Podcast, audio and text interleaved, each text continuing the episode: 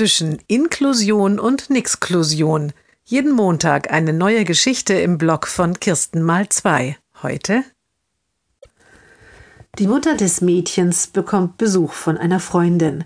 Gemeinsam trinken sie Kaffee. Die Mutter, die Freundin, das Mädchen im E-Rolli und ihre nicht behinderte Schwester.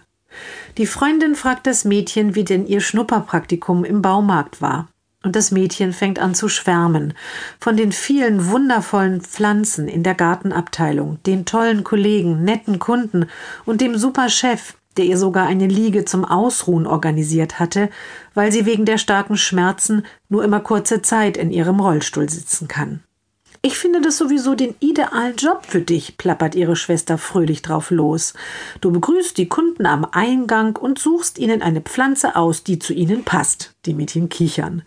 Aber sie dürfen dann doch auch noch das kaufen, was sie eigentlich wollen, ergänzt das Mädchen.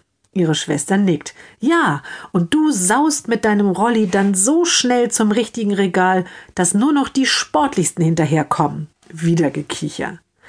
Doch plötzlich wird das Mädchen ernst. Ich weiß, dass das Quatsch ist, sagt es. Ich weiß, dass ich für alle nur eine große Belastung bin.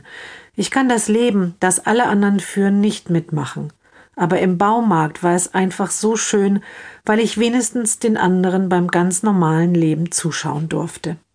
Die Mutter springt vom Tisch auf und rennt hinaus. Die Freundin folgt ihr und findet sie weinend in der Küche. Sie nimmt die Mutter in den Arm.